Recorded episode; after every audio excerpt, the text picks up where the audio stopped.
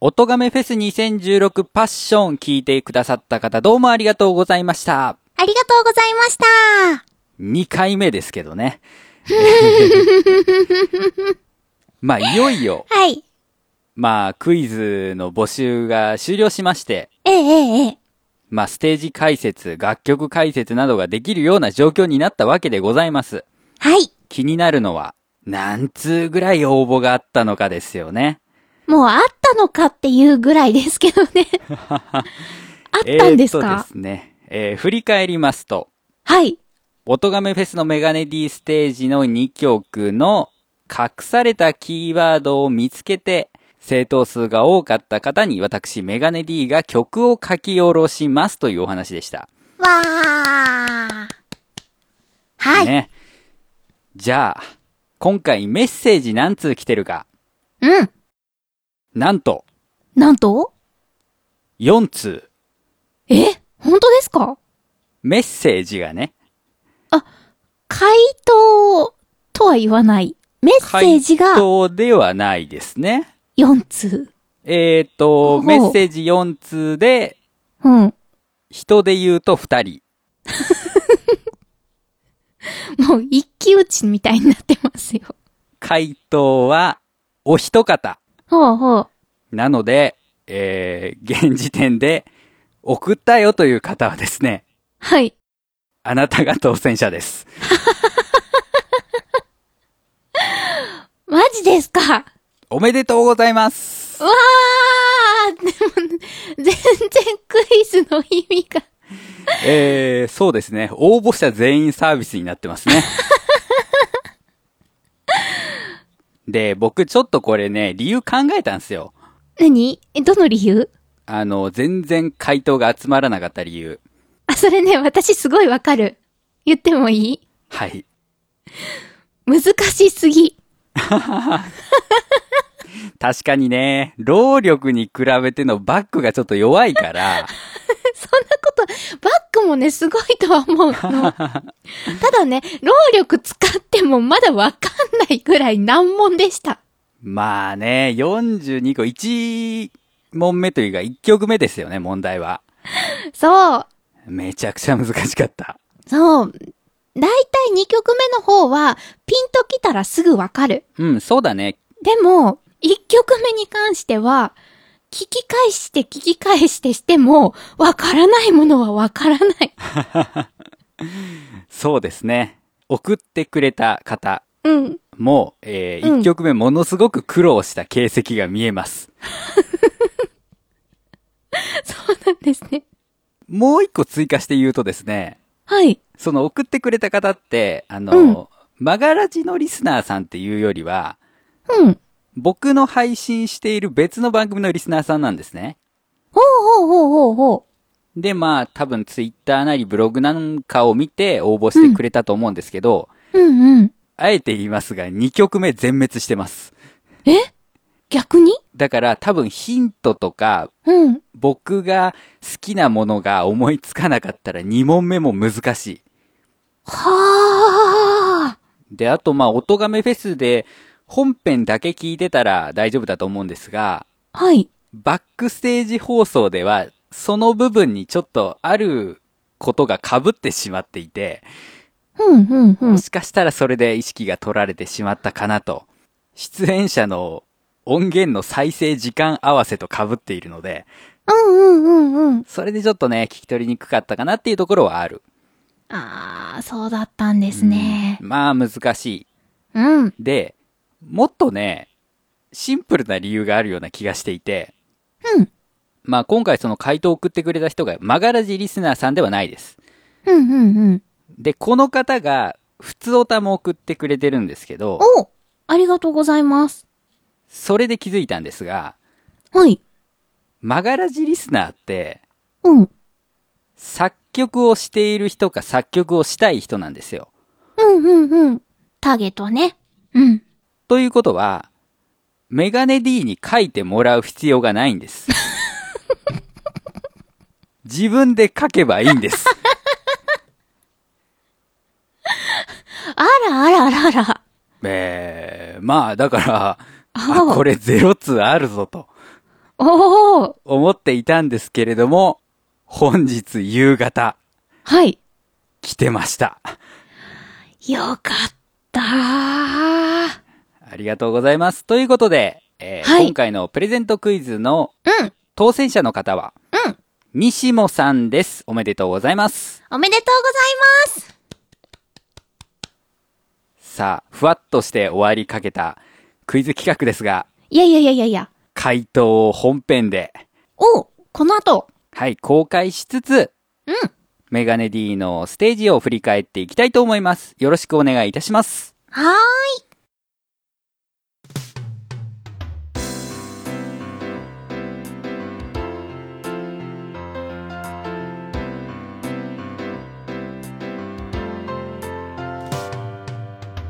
マガラジ作曲の話をするラジオこの番組は作曲をしている人にインタビューをしたり作曲のお勉強をしたり実際に作曲をしたりするポッドキャスト番組ですお相手は私メガネ D と佐藤あさみです。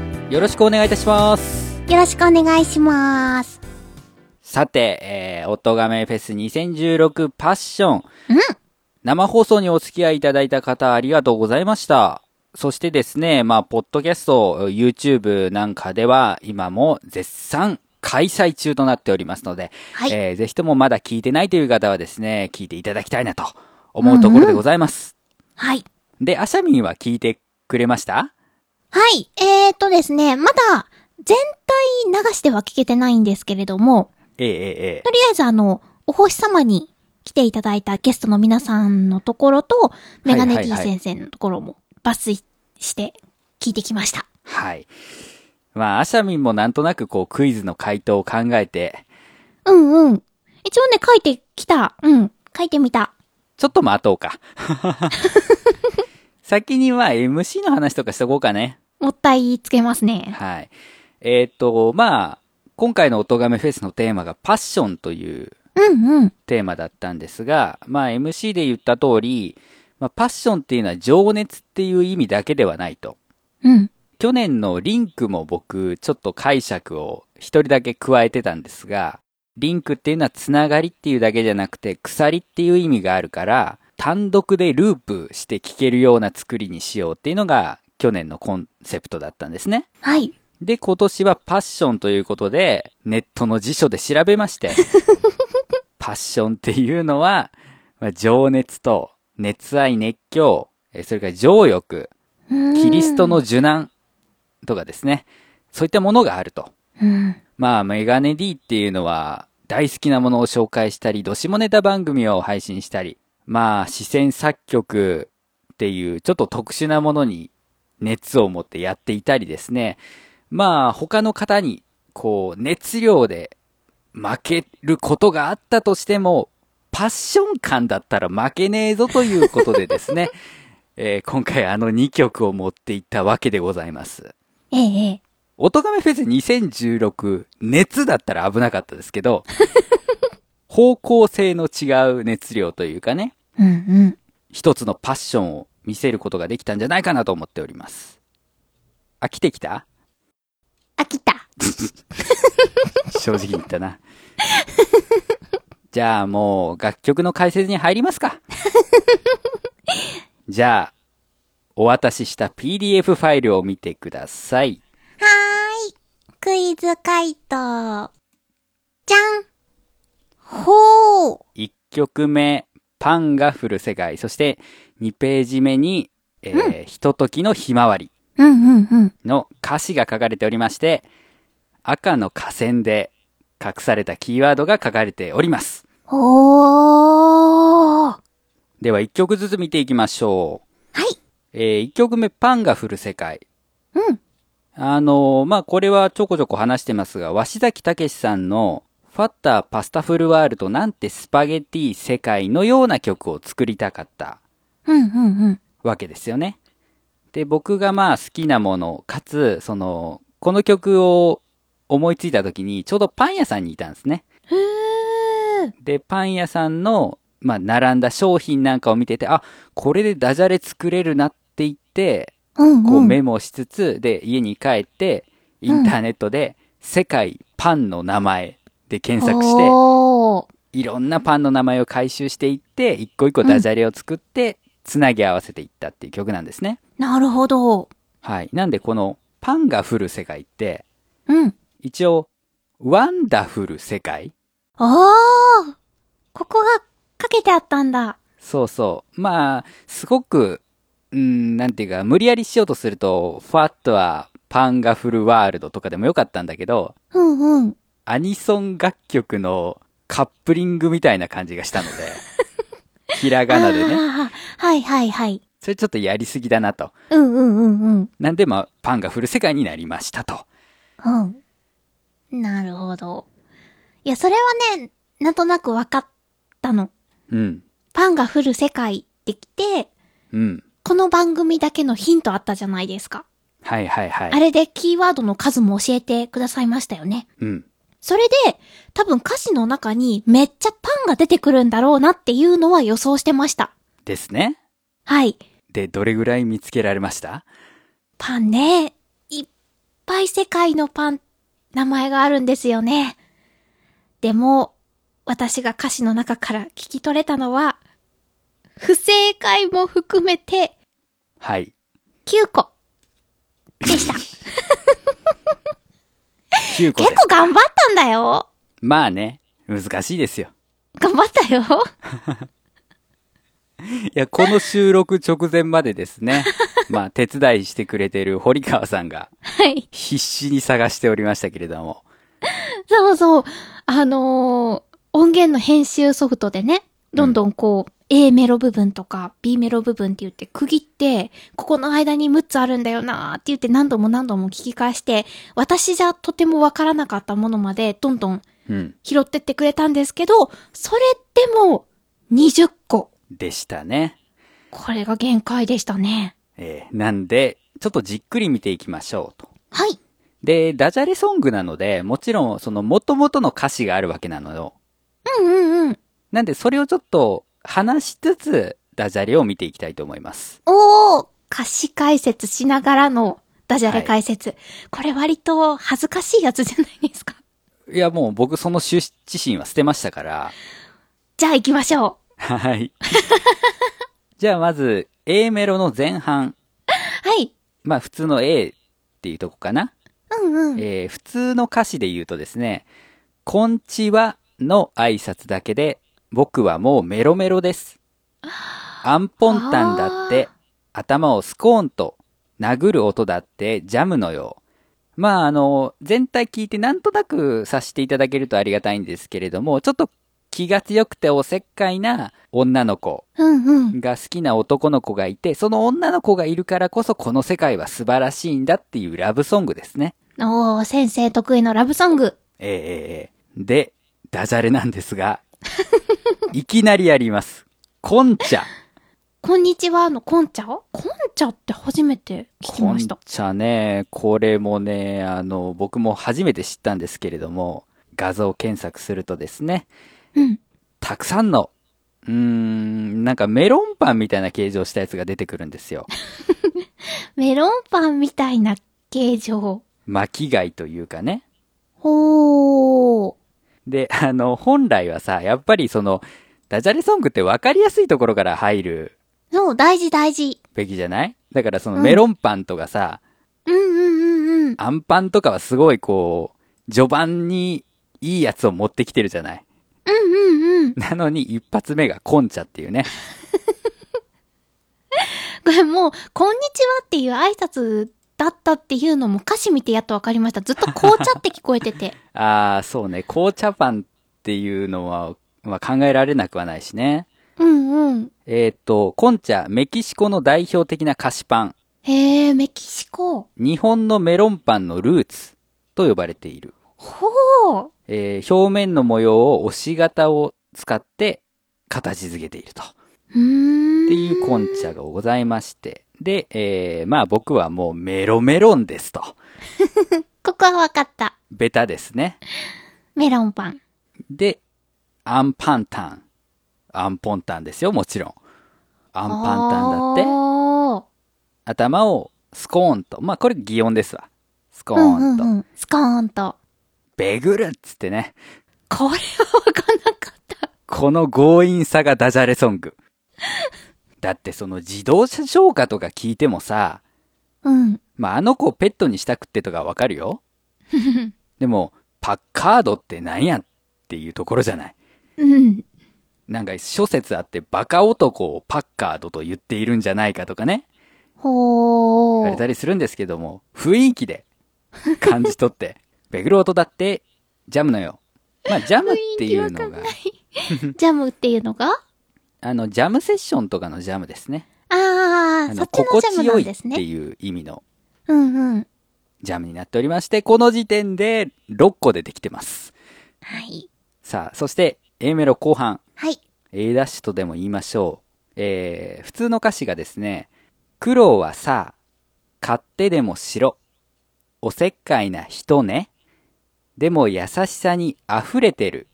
僕がが。転んだらほっとけない。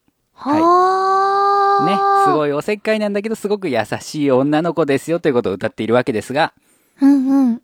ダジャレ見ていきましょう。はい。クロワッサン。これはわかりやすかった。ね、もうあの、パンのダジャレで、ドベタですから ね。クロワっていうのとクロワッサンっていうのね。うんうん。で、おせっかいなシュトレンうーシュん。トレン。まあ最近はシュトレンあの、クリスマスシーズンなんかでね、よく見かけるので知ってる方も多いかなと思うんですが、そうですね。うん、まあこれもヨーロッパのパンですね。ドイツの割と好きです。そうそう、カウントダウンで食べるやつですよ。ね。うんうん。うんで、優しさにアプレツェル。これわかんなかった。プレッツェルですね。まあ、プレッツェルはいろんな、あのー食べ物とか、まあ、形なんで、うんうん。いろんな。な言葉に使われているんですけれども、まあ、プレッツェルっていうパンももちろんございます。うんうん。で、僕が、コロンバラ。コロンバラえー、コロンバパン検索してみましょう。イタリアが発祥とされるパン。ほー。正式名称が、えーコロンバパスクワーレ。どんなパンですか紙にこう包まれているケーキというかへえ。マフィンみたいな。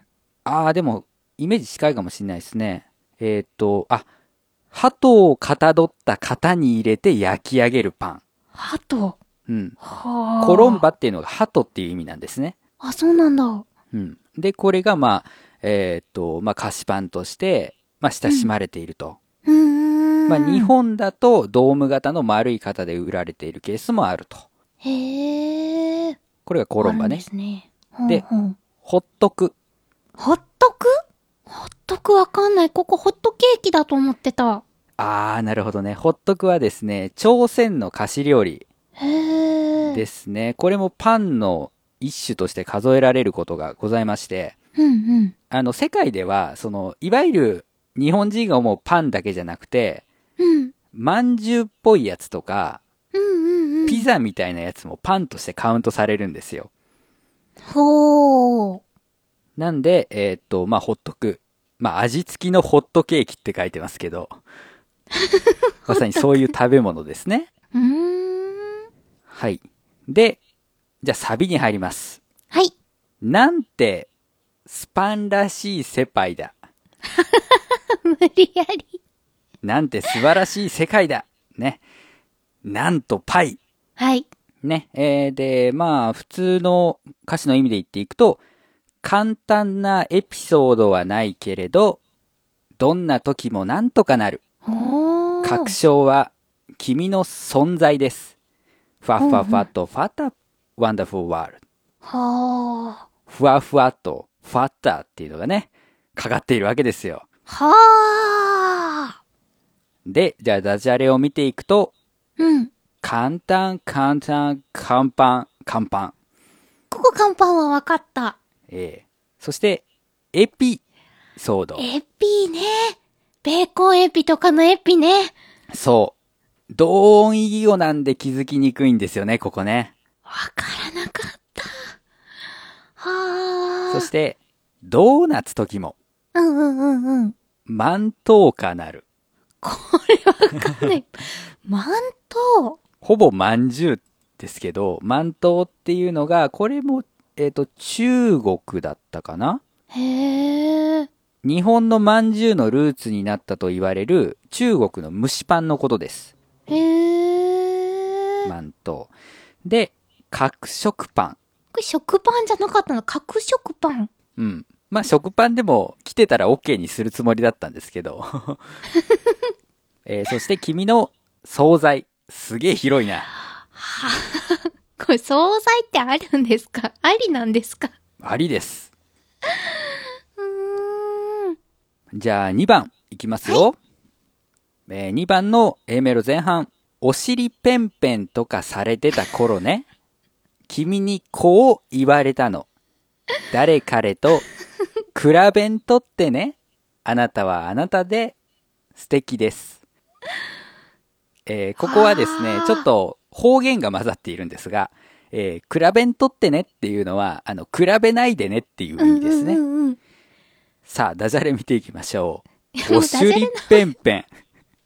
お尻ペンペンっていう歌詞がまず浮かばなくって何を言っているのかがここ分かってなかったんで すよ、ずっと。まあ、だからすごい子供の頃に言われたことですと。はあ、お尻ペンペンって言ってたんだ。とか、されてた頃ね。頃ね。うん、この頃ね、は分かった。うん。まあ、同音異義語ですけど、ここはまあ、エピソードよりは気づきやすい。うんうんうん。そして、君にコーン言われたの。コーンパン、好あるでしょきです。ねえうんうん。ここすごい悩んでましたけど。悩んでました。こう、こう、こう、君に2個、2個みたいな、切るところで悩みましたね。そうそう。君にコロッケとかね、 そうそうそう。は 言ってましたけど、コーンパンですよ。あ、で、誰カレーと、カレーパンここでカレー出てきたんだ。うん。クランペットってね、クランペットクランペット、これもちょっと調べてみますかクランペットクラリネットとトランペット混ぜたみたいえークランペットはですね、えーイギリスで食されるものでして、えっ、と、小麦粉と酵母で作る塩味、または甘い軽食パンであると。な。へえ。柔らかいのあー美か味しなそう硬いのかな、なんか、まあ、パッと見、そのホットケーキ系の感じがしますけどね。おーまあ、そういうクランペットがあって、ああ、美味しそう。なんか、生クリーム乗せたり、フルーツ乗せたりね、やってますよ。で、えー、あなたはあなたで、ステピです。あーピで知ってる人いるかなピで、ここ僕にもかか今ってた。回知ったんですが、まあ、ざっくり言うと、あの、ピザとかの仲間うーん。具が乗ってるんですかそうそう、えっ、と、トルコ料理ですね。へえ。牛肉のピデとか、チーズのピデとか、イタリアのピザの原型ではないかという説もある。おーまあ、ピザと結構音近いですもんね。うんうん。さあ、ここで、えー、6ですね。はい。さあ、後半。えー、元の意味は、他人に気を使って、あ納得したふりをしてた。ーうううそんな僕を怒ってくれた。マシにしてくれたんだ。はあ。ね、えっ、と、2番はちょっと雰囲気が変わりまして、なんかもう人目ばっかり気にしていた主人公のこう人生観をパッと変えてくれたのがその女の子でしたっていうことを歌っているわけですね。他人にって言ってたんだ。もうここそう逆にパニーにしてしか聞こえなかった。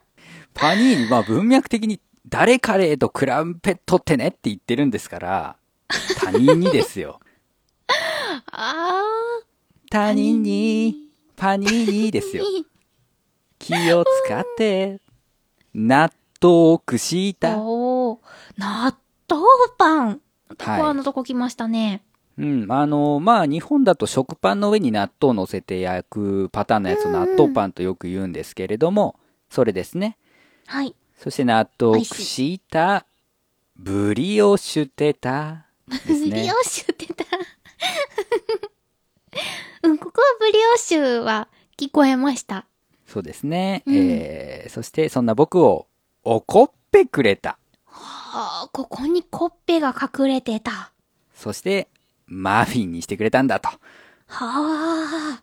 まあ、マフィンのダジャレはよくわかると思いますが、あの、んだから、うん。母音無視してるわけですよ。うんうんうん、うん。で、まーしっていうのが、マーフィンっていうのと、まの音は合ってるし、愛の音が一緒になってると。うんうん。から当てられるわけですね。はあ。そして2番のサビ。はい。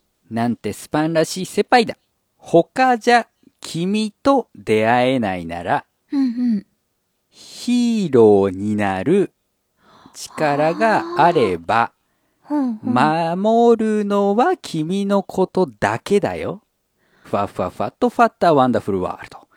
おー。ね、えー、フォカッチャ。わかっちゃう。広いですね、フォカッチャっていうのもね。まあ、イタリア料理店とかでね、焼きたてフォカッチャとかね、ありますけれよくども聞、きますね。でも、チビートチビートもですね、僕も知らなかったんですけれども、えーウルグアイとアルゼンチンの料理。また遠いところから。えーっと、チーボという名詞に縮小字 ITO がついたもので、小さなヤギや小ヤギを意味する。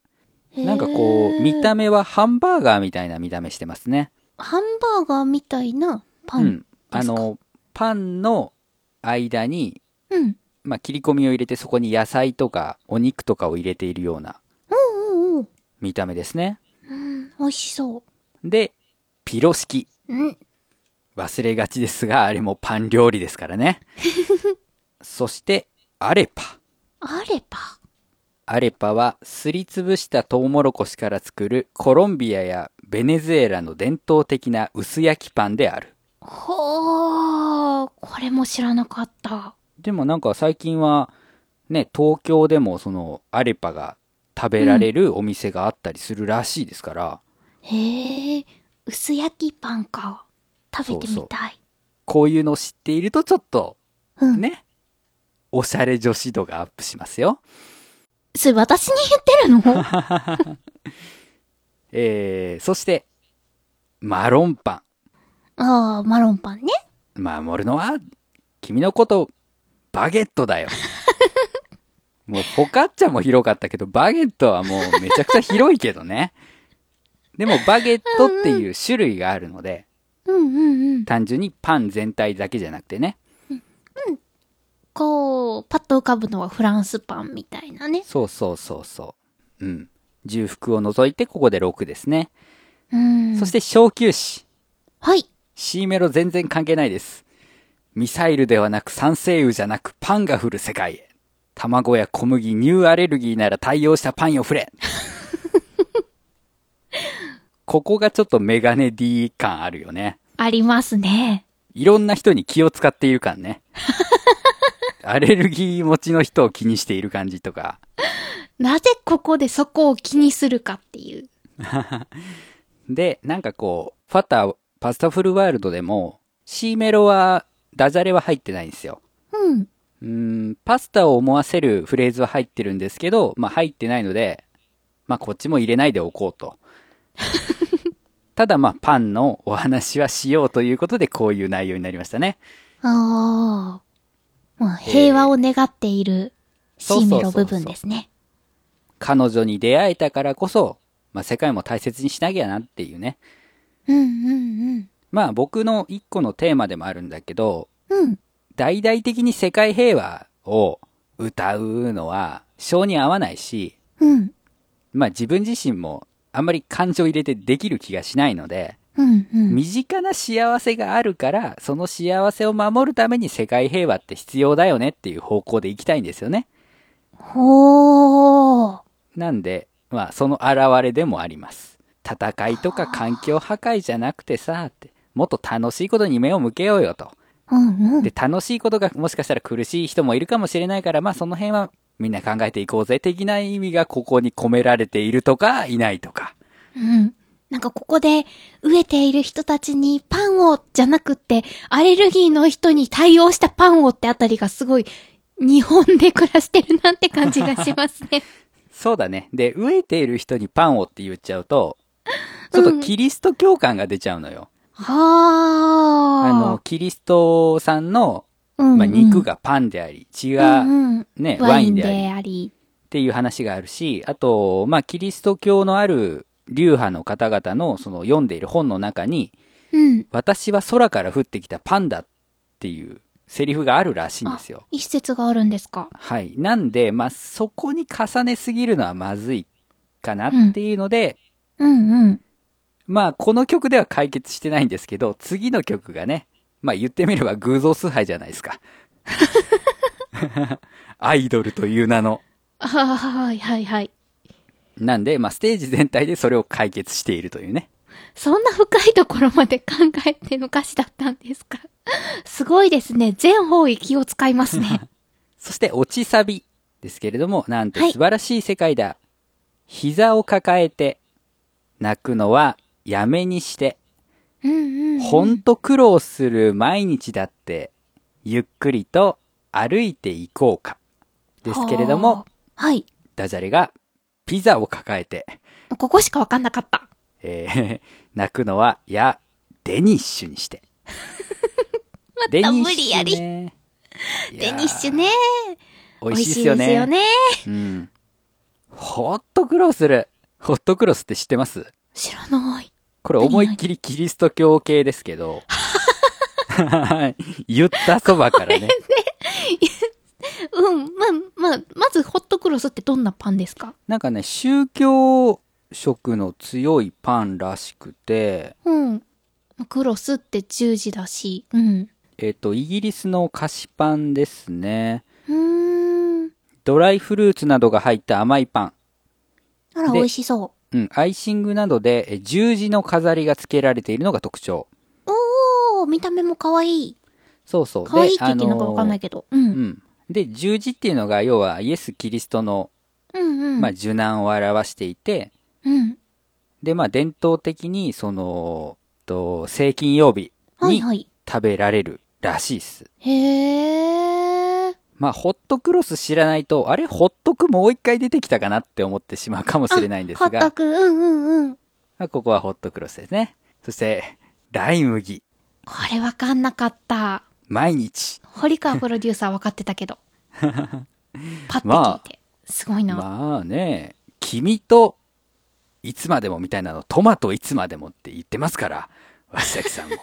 ダジャレってそういうもんだから。毎日をライ麦って言ったっていいじゃないか。で、最後がゆっくりーむ。おー、クリームパン。ようやくクリームパン出てきまして、歩いていこか。コカ。コカは気づく人少ないと思いますね。コカもまあ薄焼きじゃなかったかな。えっ、と、スペインのパンですね。うーん。塩味のコカが多いけど、まあ、甘いコカ甘辛いコカも存在すると、えー日本でいう惣菜パンや菓子パンのようなもので、ほうほうまあ、お店の店頭にこうバーって並べられているとへー。いうのがコカですね。これが最後のキーワード。ね、最後はサビ繰り返しなので、ここまでで、えっと、42個かな。あー、長かったー。これはまあ、応募してないにしても全部拾えた人がいるのかどうかと。いや、いないんじゃないかな、さすがに。まあ、難しいっすよね。なかなかの難問でした。で、疑ってかかるからね。基本的にね。うん というわけで、えー、ダジャレソングを今回は作ってみました。はい。あの、この曲実はですね、昨年の音亀フェスのうん。配信開始ぐらいに歌詞は完成してたんですよ。へー。なんで1年前のメガネ D のツイート遡ると、うん。俺ちょっと天才かもしれんっていうツイートが出てくるかもしれないんですが、それ なんでいきなりこの曲ですね。自画自賛ツイート。いやね、あの、ダジャレソング作るとみんなそう思うと思いますよ。俺天才じゃねって。うん鷲崎さんも初めてその、パスタフルワールドを披露した時に、うん。俺もう天才かもしれん と。いや、今までのその、まあ、聞いてもらえる人に、その曲素晴らしいですね、名曲ですねって言ってもらえる曲いっぱいあったけど、うんうん。でも、鷲崎さん、この曲作りたかったんやなって言ってたぐらいだから、うんうん。やっぱりダジャレソングってこう完成した時の喜びはすごいもんがありますよ。へえ。う。ん。まあ、なかなかこう、世間一般でダジャレソングっていうとなんか、ね、下に見られるかもしれませんけれども、創作の面で言うとめちゃくちゃ面白い分野ですので、ああ。まあ、音亀フェスで絶対被らないだろうなと 思っていたんでね、うんうん。こういう音楽もあるんだよというのは提示できたんじゃないかなと思っております。ああ。いつだって、真面目ですな。真面目ですよ。逆に真面目にやってるからこそダジャレソングもまあ OK でしょうって言われ ているわけですからね。これ適当こいてたら多分ハルさんが、いやちょっとこの曲はってなると思うし ね。いや、でも楽しかった。うん。うん。あの、これもまあ多分ちょっとアレンジは変えるんですけど、まあミュージーの方には上げる予定ですので、おー。まああの、楽しみにしていただけたらなと思っております。はい。で、えー MC を挟みまして、2曲目、ひとときのひまわり。はい。2曲目。えー MC でちょっと違和感のあるところがあったら、それがヒントですよと言っていましたが、うんうん。やたらですね、愛という言葉を押していたんですね。うんうん。音がめフェスというバーチャルライブでラブソングを歌う。あー、言ってましたね。ね。えーなんとは言いませんよ。なんとは言いませんけれども、まあ、ラブでライ ブ。ですよね。さあ、歌詞を見ていきましょう。はい。ちなみにこれ、あのーね、テーマが分かったら送ってきてくださいって言いましたが、曲全体がそのテーマに基づいてますから、うんうん。あのコンテンツというか、あの、キャラクターたちに向けたラブソングになっております。憧れ、希望、諦め、嫉妬。あの日見た太陽に小さな花たちは何を見たえー、まあこれ書くにあたりまして、その作品にも曲がいっぱいあるわけですよ。うんうん。作中の楽曲がね。うん。だからその楽曲と解釈がなるべく被らないようにっていうのは気をつけてて、うん。例えばこの太陽っていうのが、おそらく原作を知っている人は、まあ主人公の女の子を太陽だと思っている気がするんですけど、うん。僕はこれは、あれですよ、UTX のトップスクールアイドルを太陽と言ってます。はー。うん。あの、まあ、街頭ビジョンだったり、まあ、パソコンでもいいんですけど、この憧れ希望諦め嫉妬っていうのは、えー9人の主人公がそのグループを見た時に抱いた感情を、まあ、拾っているわけですね。うんうん。で、えー寄り合うだけじゃ姿形似せているだけ輝かなくちゃ、きらめかなくちゃ、そしてただ、えー今ただ一つの灯火となって、 10日、頭の花と書いてですかはい。まあ、音亀フェス繰り返し何度も聞いてもらえるということで、ちょっと難しい言葉を入れているんですが、あの、ひまわりって、うん。あれ、一個の大きい花なんじゃなくて、うんうん。ちっちゃい花がいっぱい集まって、いわゆるひまわりの花をなしているんですね。あー、なんか習ったあの花びら一枚一枚が確かおしべとめしべとって。そうそうそう。で、それ全体がまあ、10日なわけですよ。あ、あれをひまとめて、10日って言うんですかはい。あのひまわりと思う部分が。そうそうそうそう。で、まあ、この少女たちっていうのは、まあ成長途中だし、まだ未熟な存在ではあるんだけど、うん。でもその子たち、小さな花たちが寄っていって、それぞれが輝くことによって、ひとときの大輪のひまわりとなる。おー。今、そこにしかない10日になる。っていうのが、まあ、この曲の一連の、まあ、メッセージというかテーマですね。うんうん。で、空よ晴れ渡れ、思いを渡れ、次に芽吹く星を信じて、時はただ流れ、今も彼方へ、地上に咲く一つの光は、ひとときのひまわり。うーん。ね。えー、まあ、ひまわりっていうのが、その、9人の、まあ、グループっていうのも指しているんだけど、その、スクールアイドル全体のことも指していて、うん。これはあれですね、あの、映画の秋葉原の路上ライブですね。うーん。まあ、空よ晴れ渡れうでん。なんとなくあの曲かなっていうのはわかると思いますが、こう、まあ全国のスクールアイドルが集まってですね、ライブをするんですよ。へえ。で、そこでまあ、主人公たちは、私たちは解散しますって言うんですね。うんうんうん。で、彼女たちの魂が次の人たちに受け継がれていく。おー。で、あ。まあ、実際にコンテンツとしても無印だったものが次のシリーズにうんうん。今移行してるわけですけど、それを書いてますね。えうー、ん次に芽吹く星。ね。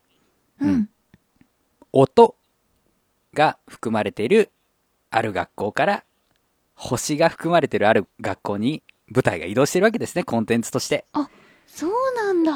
そうそうそうそう。で、時はただ流れ、今も彼方へ。えー今っていうのがすごく重要なキーワードとして作品に登場するんですが、うん。まあその今の中にいる人たち、彼女たちが今存在しているその場っていうものに、こう、目が行きがちだったので、ちょっとこう、別視点というか、うん。そのアイドルたちを見ている人の視点で、かつ、その、移りゆく、今にも、こう、遠くに行ってしまいそうな今っていうのを、まあちょっと描きたかったっていうのがあって、うんうん。まあこういう言い回しになってますね。で、えー地上に咲くうん一つの光は、 まあもろですけどね、この辺ね。えー、ひとときのひまわり。その一瞬、一定の時間しか咲くことができないひまわりであると。うん。あの日からきっと、おー明日へずっと、と決して消えないように小さな花たちは瞬いた。奪い合うだけじゃ舞台を見せているだけ。ね、競い合うことじゃないんですよ。うん。今私たちが楽しくて、やりたいことをやる。叶えみんなの夢ですよ。うん。うん優勝が目的なんじゃない。優勝したいけどね。うん。で、輝かなくちゃ、きらめかなくちゃ。そして、これから先への投下となって。今度の投下は、おー。東大とかの投下ともしですよ。ね。道しるべ。うんうん。となるものですよ。まあ、ある種、その、初めに出た、まあ、UTX、まあ、U、アライズと、 うんうん。アライズとミューズっていうのは、まあ、それからの、こう、スクールアイドルの、投下となっているんですよね。うーん。他のところ見ていても、やっぱりこの、うん、二組のフォロワーだなっていうスクールアイドル出てくるわけですよ。うんうん。で、まあ、なっていくと。さあ、そして、C メロおここですね、キーワード。はい。また年を1個取り、2個取り、種をまき、伸びた日々、振り返り、こう、花、夜も、これからは一人で望み、白、ほのか、ぜ、そうみに受けて、一辺から一輪へ、それぞれの。これですよ。うーん。もうどうやっていう感じできましたね。どうやーっつって。うまいでしょ、私。うん。これは素直にすごいって思った。うん。これで、ちゃんと意味通ってるんですよね。うんうん。年を1個取り、2個取りっていうことは、その高校3年間で、うん。どんどん上の学年が卒業して最高学年になっていく時間なんですよ。で、みんなは、その、まあ、自分たちもそうだし、これからの世代もそうだし、その種をまいてうん。いって成長してきたと。で、それをまあ、いつか振り返る。で、硬派な夜、すっごい風が強くて荒波の夜、もう辛い、本当にしんどい夜もあるんだけれども、これからはみんなで立ち向かっていくんじゃなくて、一人で立ち向かっていかなくちゃいけないと。うんうん。でも、それの時にこう、背中を押してくれる、頑張れて励ましてくれるのはいつか、その種をまき伸びた日々であると。うんうん。で、白穂の風そうみに受けて、白穂っていうのが新しく張った船の帆ですね。おー。新しい船を押し進める風。自分を後押ししてくれるものを全身に受けて、一変、その灯火をなす小さな花たち。うん。だったけど、今度は自分一人で大輪の花を咲かせましょうと。お一ー。変から一輪へ。っていう歌詞なんですね。かっこいい。で、その、後波、その、波とか、うん。白穂の風っていうのが、まあ、船とか航海のイメージなんですけど、うんうん。これはあの、某スマホ向けアプリゲームのコラボシングルのジャケットを見てみるとわかると思います ね。棒になってわかる人にもわかるのかなわからない人、さっぱりわからないままなんですけど。 まあ言っちゃえばスクフェスだよ。スクフェスのコラボシングルのうんハートトゥーハートのジャケット見てみろよ。を見、見、見てみたらいいのかうん。こ船乗って進んでるから。れ、ジャケットのイメージでこの部分があるんですね。そうそうそうへそう。ー。で、まあ、キーワードはわかるでしょうん。わかるよ。うん。 ?9 人です。で、それぞれの花よ咲き誇れ、時代も超えて描くストーリーに正直であれ、奇跡に思えた今も彼方へ。うん。あのーまあ、この前の C メロのそれぞれのからかかっていって、うん。これからはそれぞれがあー花を咲かせなさいっ。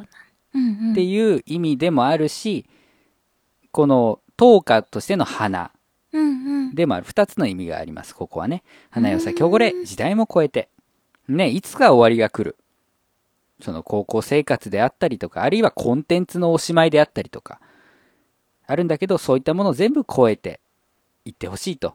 描くストーリーに正直であれ、自分たちがやりたいこと、思い描いたことに正直に向かっていくっていうのがやっぱり一個のコンセプトですから、うんで、奇跡っていうのも本当によく使われた言葉です。奇跡に思えた今も叶たい。これ、花よって2回出てるじゃないかと。今ね、ちょっと思った。えー、意図はしてなかったんですけど、まあ僕、かよちん推しなんで、まあ許していただきたいなと。 そうなんだ。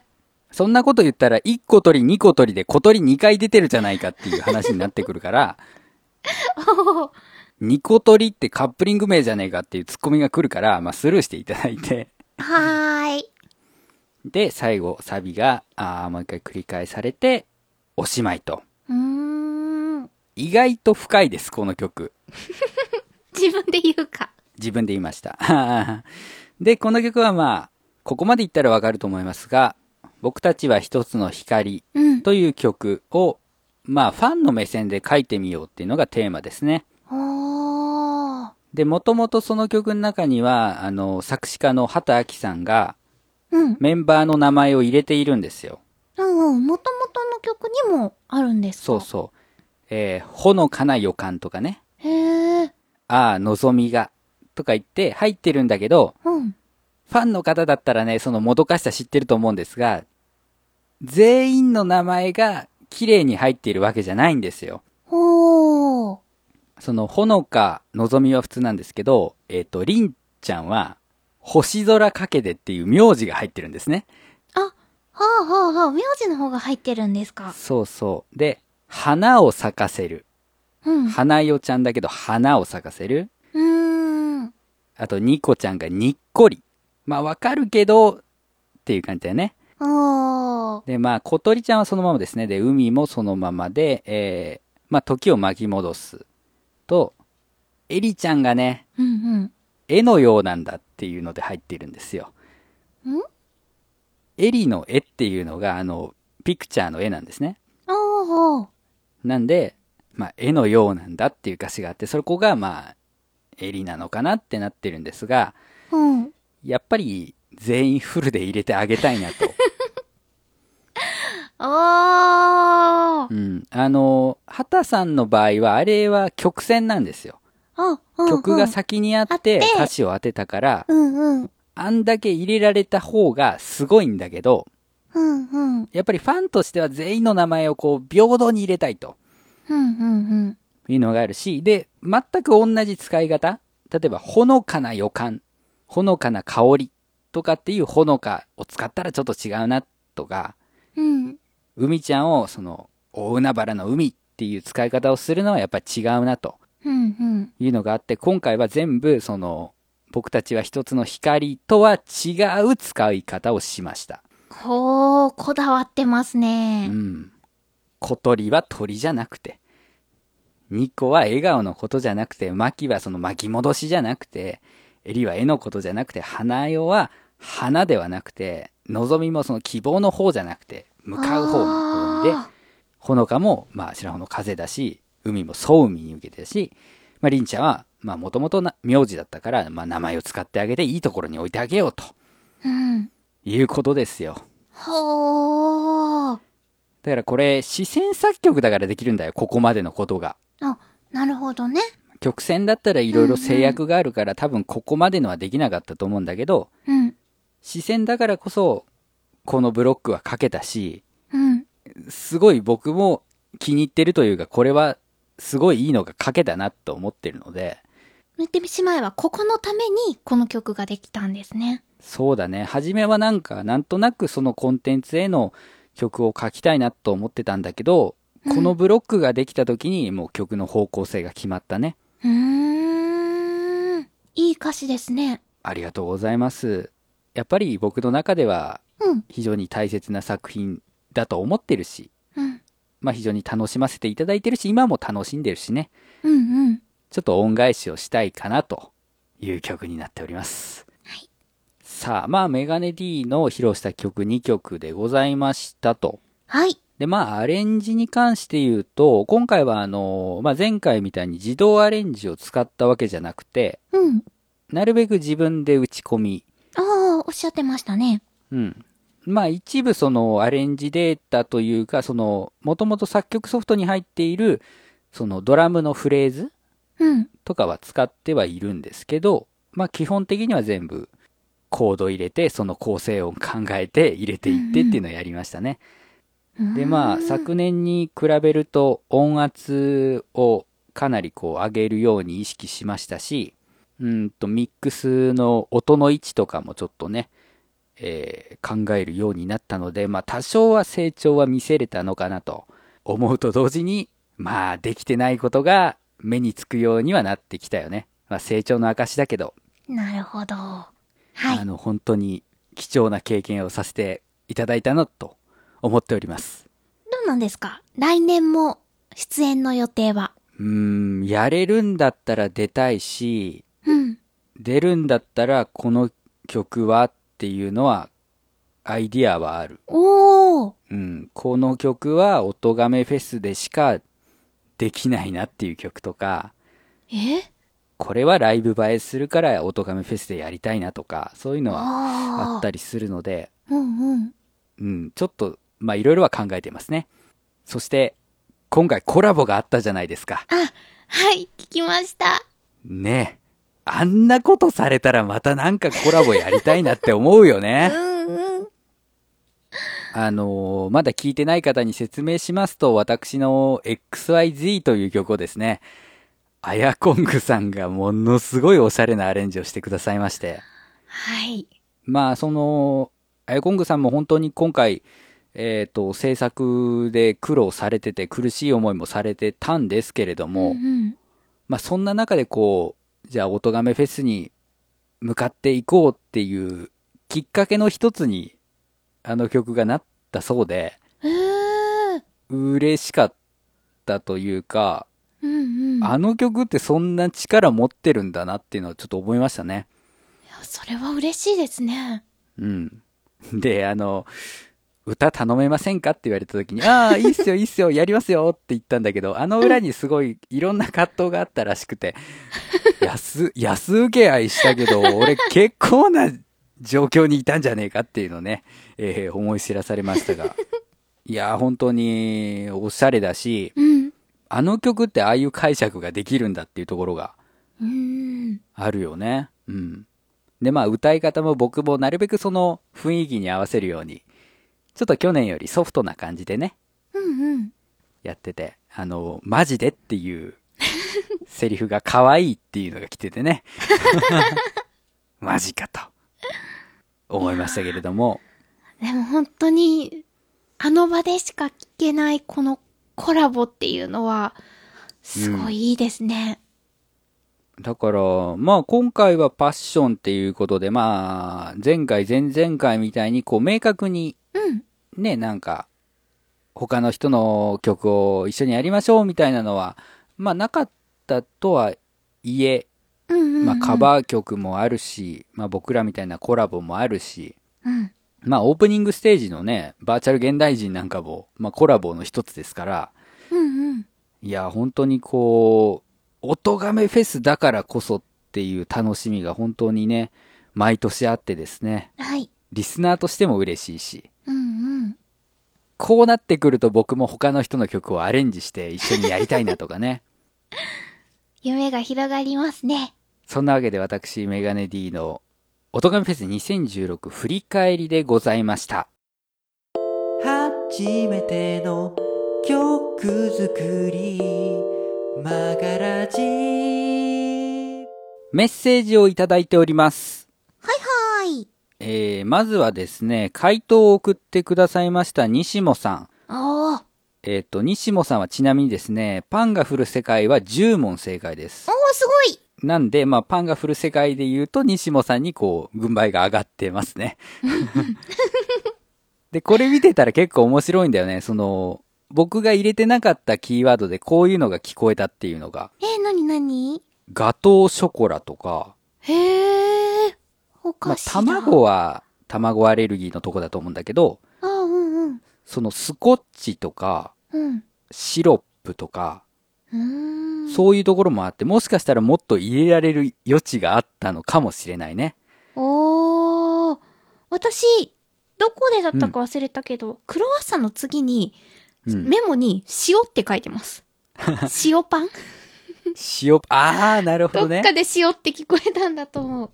ああ、クロワッサン買ってでも白の白かな。白が塩に聞こえたのか。あああー、なるほどね。入れれるな。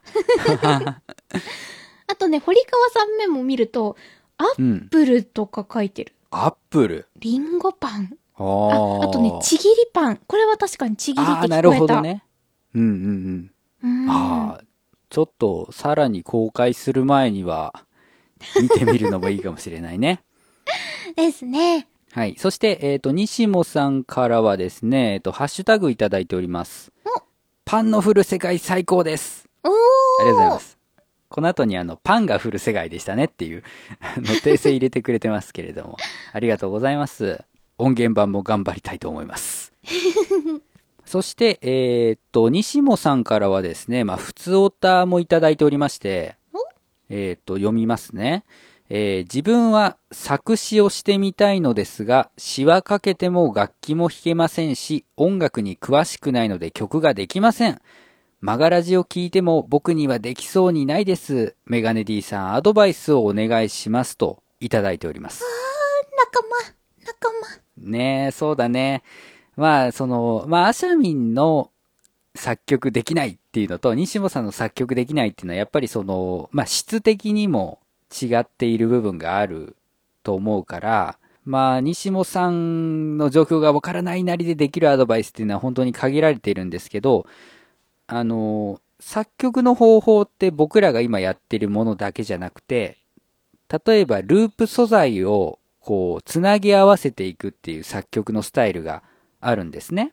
ループ素材うん、あの、例えば、えっ、と、今 iOS で出てるガレージバンドには、ああ。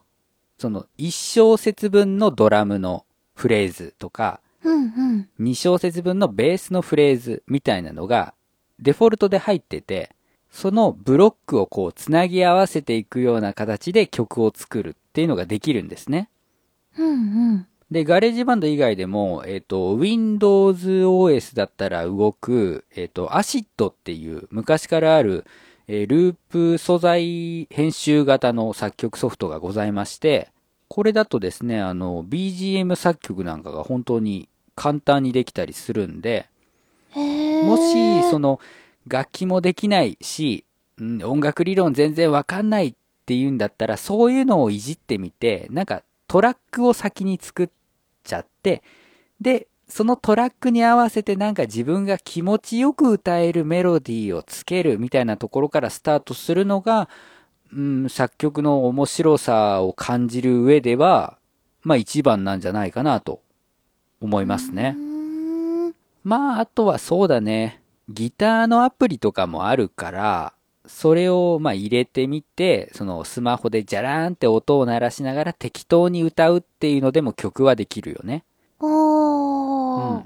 で、まあ、もし、まあ、西本さんが、その、まあ、自分の作った曲を公開したいというのであれば、まあちょっと、うーん作曲ソフトなのか、それとも、まあ録音機材なのかは、まあ必要になるけど、そうじゃないんだったら、まあそういう、うーんと感覚的に作曲ができるうーアプリ、ソフトっていうのはありますので、そこを探してみるのが、うん、いいのかなと思います。うーん。なるほど。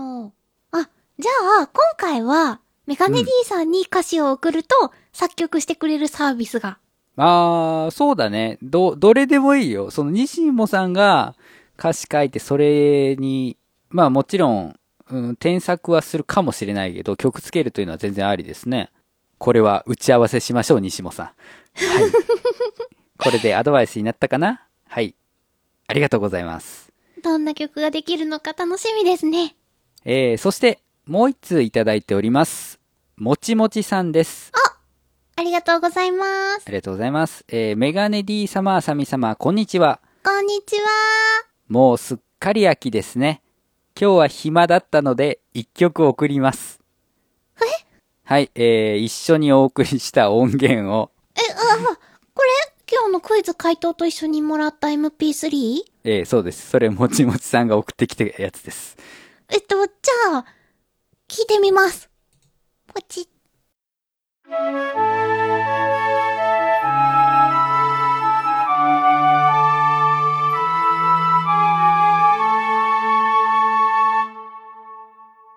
うわー、綺麗なメロディー。聞いていただきましたのは、もちもちさんからいただきました、えー、ファイル名はマガラジオーケストラでしたかね。おーまたもやジングルをアレンジしてもらいましたよ。すごーいうわーオオーケストラバージョンええもう、僕よりストリングスの使い方うまいですからね。めっちゃ綺麗でした綺麗。いやー、本当にあの、甘やかされてますよね、うちの番組。ありがとうございます。。ありがとうございますす、本当に。 NHK の教育番組で使われてそうなジングルです。あー、確かに確かに。うめ、んうんうんめっちゃ豪華。プロ、プロだ。暇だったのでって言ってジングルアレンジして送ってくれるって すごいよ。理由が、ちょっとした隙間時間でっていう。これすごいですね。うわーありがたやありがたやはい、ありがとうございます。あの、本当もちもちさんがネットに曲公開されるみたいなことになりましたら、あの宣伝しますので、うんうん送っていただいたらね、もうね。すごいなーさて、えーメッセージをこの番組では募集しております。最高段アットマーク gmail.com saikohdan アットマーク gmail.com への直メールか、ブログにございますメールフォームもご利用ください。ツイッターにはハッシュタグがございます。ハッシュマガラジ。漢字の曲にラジはカタカナです。こちらをつけてツイートをしていただけますと、番組内で拾うことがございます。えー、西本さんは実は鍵垢だったんですが、あれ相互フォロー状態だったので見れたということなので、鍵垢でツイッターのハッシュタグからコメントを送りたいという方はメガネ D のアカウントをフォローしていただけると助かります。 なるほど。えー、そしてお知らせですね。ずっと言ってますが、おとがめフェス2016パッション絶賛配信中です。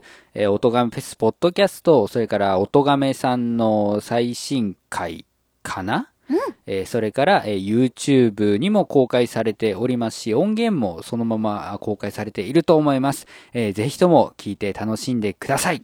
はい。そして昨年のコンピレーションアルバムもまだまだ絶賛販売中でございます。私、メガネ D のポッドキャストと、私、えー佐藤あさみが参加する音密のリスドショコラが収録されています。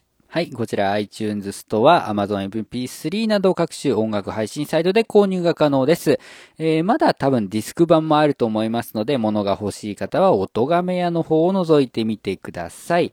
えーそして私、メガネ D が作った楽曲は、えー、Q ミュージ現ビッグアップフリーで、えー公開しております。アーティストページへのリンクを貼っておきますので、えーどうぞ皆さん聞いてみてください。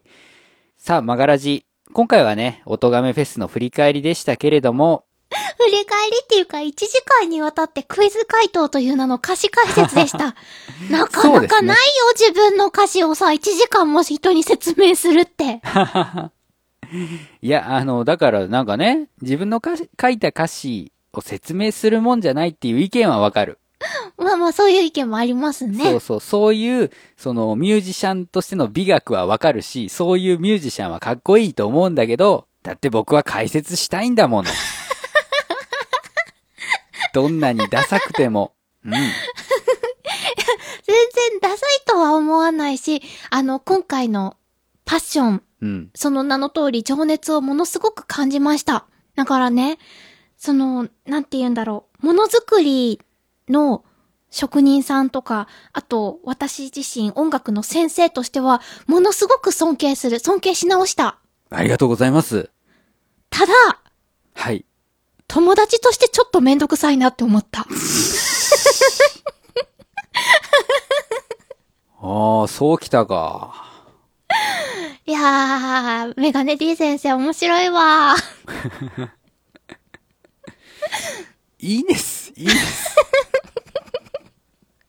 リスナーさんも、ついてきてねついてきてね。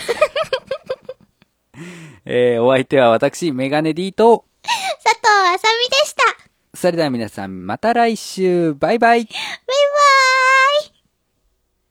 先生大丈夫好きだよ